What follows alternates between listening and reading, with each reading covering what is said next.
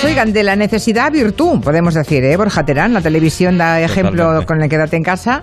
Y claro, como vemos a todos los presentadores, incluso colaboradores, desde su casa, soy un poco mala porque no le pedimos a los oyentes que mm, nos llamen y dejen un mensaje. A ver, ¿qué les llamó la atención? No sé, de la decoración. Pues en el piso de fulanito... Pues me llamó la atención que tiene un cuadro o que tiene una pared de tal color o que la cocina se ve que es una cocina cerrada, abierta. No sé. mm, Yo, por ejemplo, me he fijado que todo el mundo se pone delante de la librería. Eso. Tú imagínate. Para pasar, por, esas- para pasar por, por persona muy leída. Claro, todo el mundo recolocando los libros. Sí. Cuando te va a grabar la tele por Skype o por cualquier aplicación, pues todos colocando los libros estratégicamente. A mí me ha hecho mucha gracia. El otro día entró Almodóvar en Leitmotiv de Buenafuente en Movistar Plus y me hizo mucha gracia que tenía los Oscar ahí puestos como el que no quiere la cosa y había un Oscar de aguantalibros. Ajá. ¿Alguien había imaginado que Almodóvar tenía en su casa el Oscar de aguantar? Yo me lo imaginaba en una vitrina bien iluminado. No, hombre, pues no. no, de aguantalibro lo tiene. Claro, claro. Bueno, por eso digo que está muy bien que, a ver si los oyentes se han fijado en alguna casa, porque claro, prácticamente estamos viendo, no digo la casa entera, pero rinconcitos, para hacernos un poco la idea de cómo son esas casas y para ver qué les llamó la atención. ¿eh? Sí. Eh, bueno, la, la tecnología lo permite, no es, es en detrimento de la calidad, obviamente, ¿no? Sí. No tiene nada que ver con la tele de antes, pero Claro. bueno, hay que adaptarse. un- bueno, hay que adaptarse. Lo bueno es que ahora mismo el espectador asume mejor, asimila mejor, como estamos acostumbrados a ver vídeos en YouTube, con el móvil, bueno, pues asimilamos mejor este, esta peor calidad de, de imagen, ¿no? Pero sí que es verdad que siempre era muy difícil colarse en casas de nuestros referentes televisivos y siempre ha habido un toque aspiracional de querer descubrir cómo viven, porque al final también nos define en el, en el envoltorio en el que vivimos, cómo tenemos pintadas las paredes, cómo tenemos colocados los, los libros, ¿no? Incluso muchos los estarán simulando, como decíamos antes. Y e históricamente he traído unos fragmentos A ver, a ver, a ver. de, de- porque históricamente los programas de la vieja televisión ya intentaban colarse a la- en las casas de, de referentes para mostrarnos su ¿Ah, realidad. sí? Como por Sí. ejemplo, en el que no recuerdo nada y ahora mismo... Fíjate, pues yo había un programa que muy interesante que he traído un fragmento que se llama ¿Quién es? del año 77 Sí. que consiguió entrar en casa de Gloria Fuertes y es muy interesante porque Gloria hacía mm, se ab- abría sinceramente, mostraba la barricada de su soledad y hablaba así de la importancia de la televisión en su vida. Como vivo sola en la sala, los que padecemos o disfrutamos de soledad, en la televisión que tiene tan mala prensa es como una amiga. Para mí la televisión es una amiga, no falla, siempre está. Veo que tienes aquí un par de televisores. Sí, tengo ¿Para qué dos? este para la UHF, este para la otra y otra a los pies de mi cama. O sea, Como un no había man- había los dos canales, claro, Como- UHF y la otra, sí. Y la 1, Y que la uno. claro, como no había como no había mando a distancia, pues oye, oye tenía dos canales.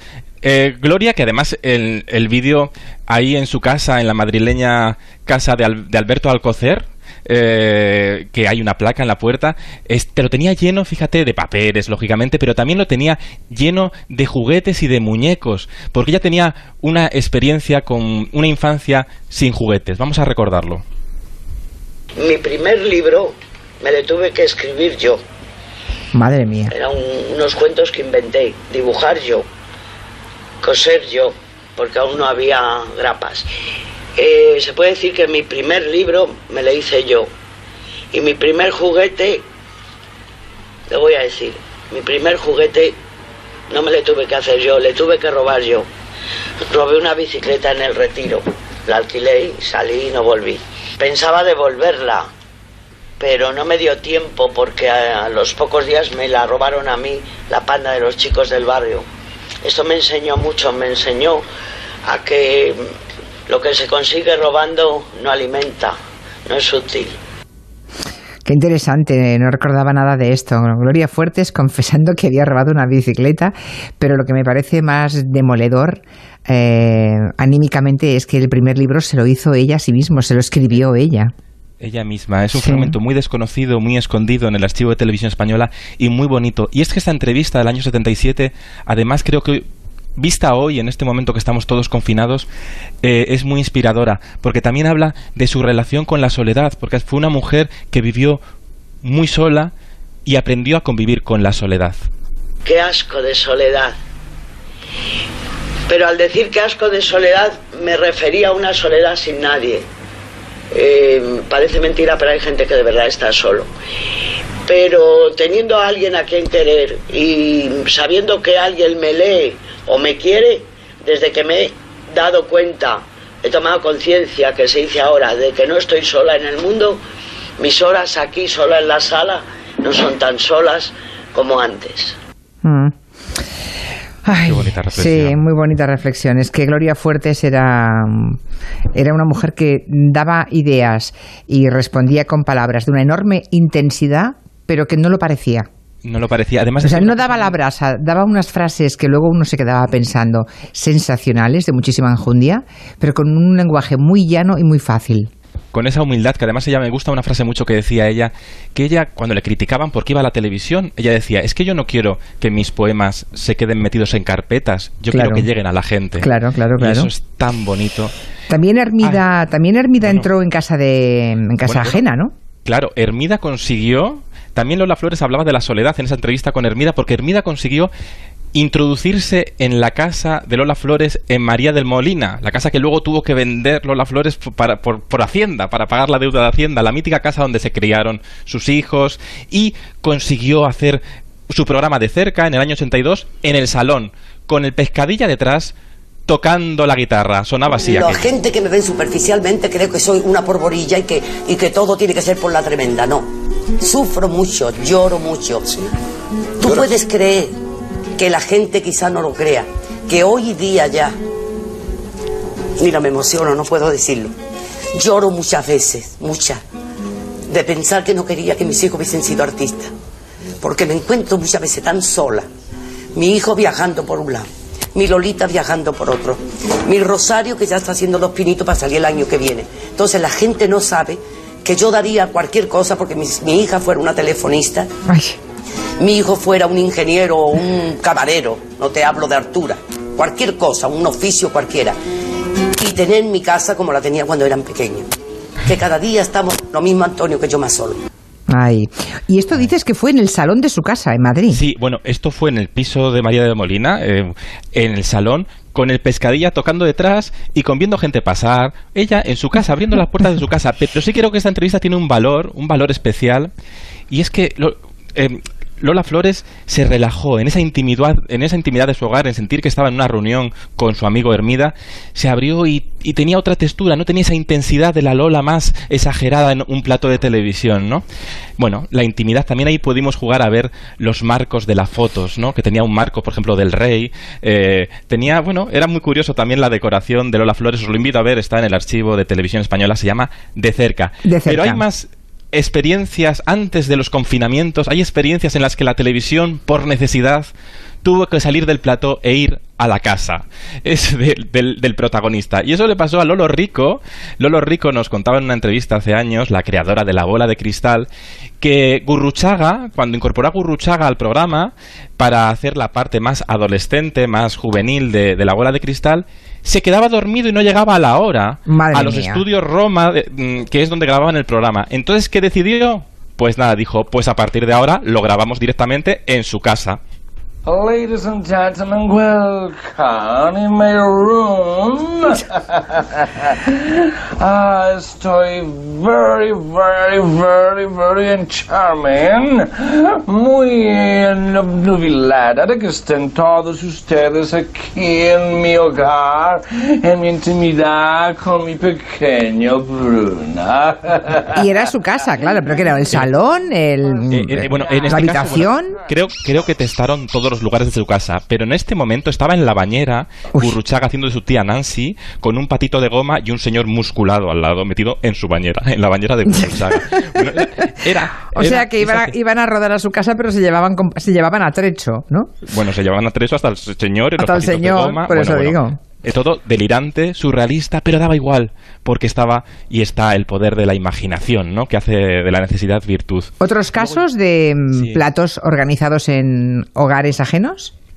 Hay que hablar también de José Manuel Parada, que era muy ávido en esto del cotilleo nacional, de introducirse en casas ajenas. Y una vez se coló en. hizo el programa Cine de Barrio en el año 2000, en el año 2000 en casa de Rocío Durcal y descubrió que había, tenía animales que se colaban en la finca. Bueno, la de veces que tanto Saila como Antonio, Carmencita habrán estado en este columpio, Muchísimas que últimamente creo que lo usas tú más que los Yo lo nietos uso más, incluso. sí, porque, este, bueno, a veces que me vengo aquí a pasear o a- por algo, lo que sea, y me quedo por aquí o con el perro y con las ardillas que de repente dan mucha lata y, la- y las persigo. Anda por ahí, mira una por, una hemos por allá visto. y, y nos, se Ahí nos comen todas todo. las piñas, pero bueno. en, en su casa en su casa de Torrelodones que también intentaban intentaban localizar la casa de Torrelodones las fans de Rocío Durcal así ¿Ah, sí? contaban cómo llegaban las fans a la casa No, aquí en casa también se presentan de repente, ¿eh? Eh, admiradoras, aunque haga frío, no sé qué, y de, no, es que hemos sabido dónde estaba usted y tal, y yo, pues siempre les atiendo muy, muy gustosamente, porque después de que hasta que encuentran la casa y todo eso. Bueno, menuda sí. alegría que te vayan buscando la casa y den con ella y te llamen a la puerta, ¿no?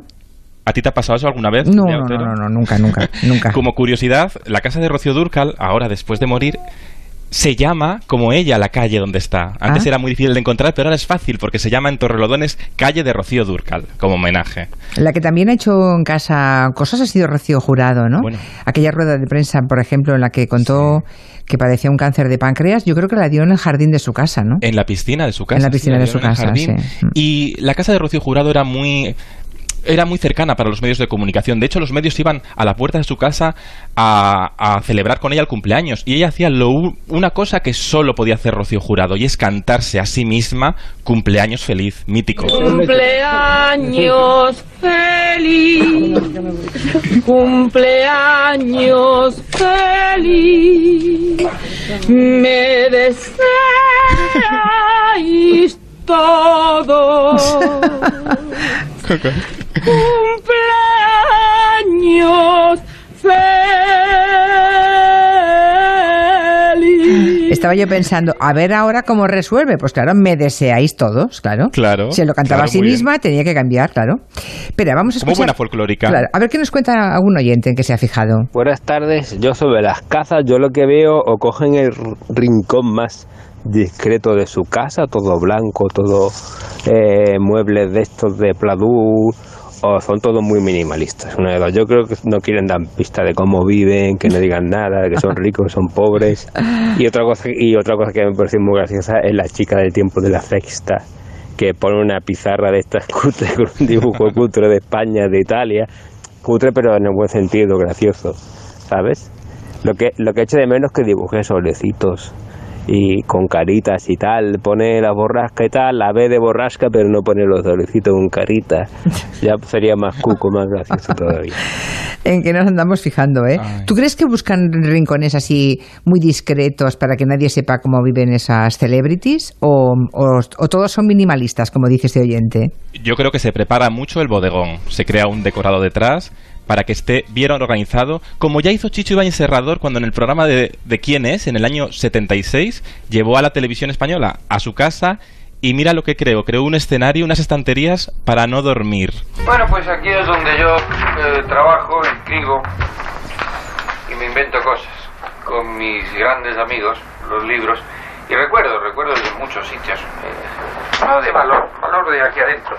Valor material no tanto, ahí, ahí las cosas más raras. Desde, desde manos cortadas, ¿eh? con muñón, huesitos sangrantes, a... ¿Qué os puedo mostrar? Un muñón, ha dicho. Indias para encantar cobras. O sea, en- en- Mira. ilústranos, se, se veían todo tipo de horrores, un- claro. Una mano cortada. ¿Mm? con- ensangrentada así de película, un poco de en su casa, el fondo que creó para esa entrevista para crear bien el personaje como buen creador de personajes, hizo un poco el museo de cera, Chicho, puso un museo de cera detrás para asustarnos, pero, pero bueno, sabía crear ese, ese aureola de autenticidad. Tendrás Estamos que... siendo hoy en día menos creativos nosotros, Sí, yo creo. tendrás que darle alguna vuelta a mm, cómo la actual televisión que estamos viendo, una televisión un poco de alpargata, ¿cómo crees que puede influir en la televisión del futuro? Que- La semana que Pues- viene le damos una vuelta a esto. Venga, vamos a pensarlo. Adiós, Borja. Un abrazo, un abrazo Adiós. fuerte. Las seis